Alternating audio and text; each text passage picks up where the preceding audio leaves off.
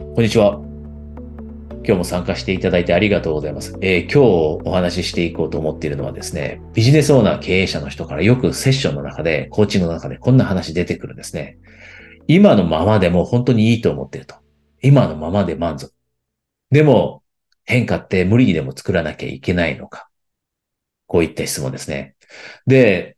経営者の人だったり、ビジネスオーナーの人の状況を考えれば、今までいろんな努力をして、で、リスクも取って、ビジネスをうまく活かせてきたので、一定程度満足するというのは理解できるところですよね。で、あなたももうすでにそこにいるかもしれません。で、この話をしていく上で一つだけ気をつけてもらいたいのは、ここで話していることというのは、ぬるま湯症候群とは別です。ぬるま湯症候群、例えばコンフォートゾーンとかっていう話ありますよね。で、あれは自分自身が本当はもっともっとやらなきゃいけないと。心の底では分かっていると。もっとリスク取ったり、もっと頑張らなきゃいけないっていうのを分かっているけど、今いる場所が心地いいからそこに居座ってしまうと。で、今話しているのはそうではなくて、もそういったところは乗り越えて、えー、自分のビジョンを実現したと。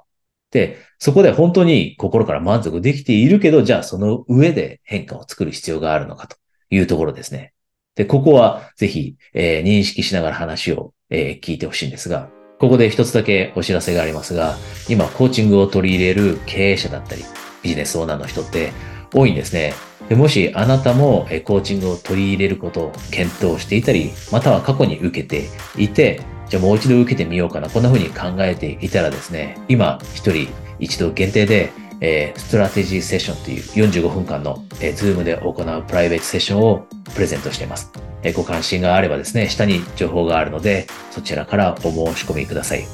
それではですね、続きをお楽しみください。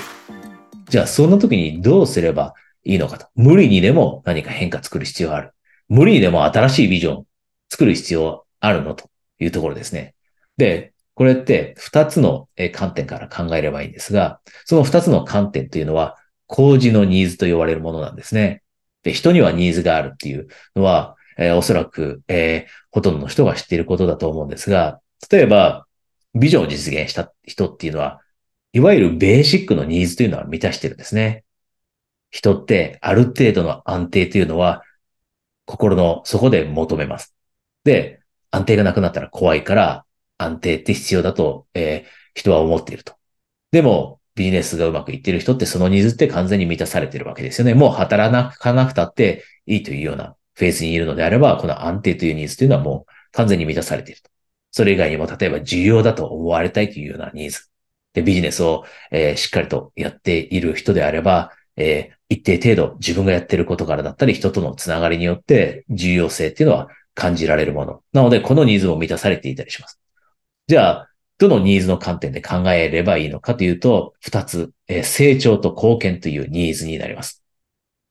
成長と貢献。で、これを使って10年後を、えー、活用して未来を見ながらチェックするんですね。例えば成長です。一つ目の成長であれば10年後、今のままでいて成長が全くないと。で、それでも本当に自分は満足できるだろうかというふうに自分に問いかけてみると。今までいろんなスキル身につけてきました。で、マネジメントスキルも身につけて。で、ビジネスの知識も得てだったり。そういったことをやってきました。ただこれから10年間においては、その成長というのはなくても、今と人格も変わらずに、人としても成長しないまま、今のままでも10年後満足できると思うかと。で、二つ目が貢献でしたよね。で、貢献っていう面でも、今ももちろん貢献できていると。ただ、この貢献レベルを維持することだけで10年後満足できるかどうかというのを自分に問いかけてみる。で、答えはどちらでもいいですよね。あなたの価値観です。あなたの価値観の中でこの成長と貢献っていう部分で、10年後を見てみて。で、いや、今のままじゃ満足できないなというふうな感覚を得たのであれば、じゃあその成長かもしれない、貢献かもしれないっていう、そのことに紐づくことですね。関連すること、成長すること、より一層貢献できることにおいて、新しいことってどんなことなんだろうというふうに考えて、それをやっていけばいいということになります。こうすれば、この2つの観点を使うと、ビジョンを一度実現した人が、じゃあさらに変えていく必要があるのと、変化を作っていく必要があるのというところ、これは判断しやすくなるので、ぜひあなたもそういうステージにいたらですね、この考え方、この質問を活用して、えー、変化が必要であれば変化を作っていきましょう。で、最後になりますが、今、え、コーチング受けに来る、え、経営者だったり、ビジネスオーナーの方多いんですが、もしあなたも二人三脚でコーチング受けてみたいだったり、または過去にコーチング受けてみたけど、じゃあそもそもコーチングってコーチ、コーチと相性が合うことも重要だし、コーチがしっかりとしたフレームワークを持っていることも重要だし、それを確認するために、一度、え、セッションを受けてみたい、プライベートセッションを受けてみたい。こんな風に思っていたらですね、一人一回限定で初回無料の、えー、ズームで行う45分間の、えー、プライベートコーチングセッションプレゼントしていますので、ご関心がある方は、えー、下に情報あります。そちらを見てお申し込みください。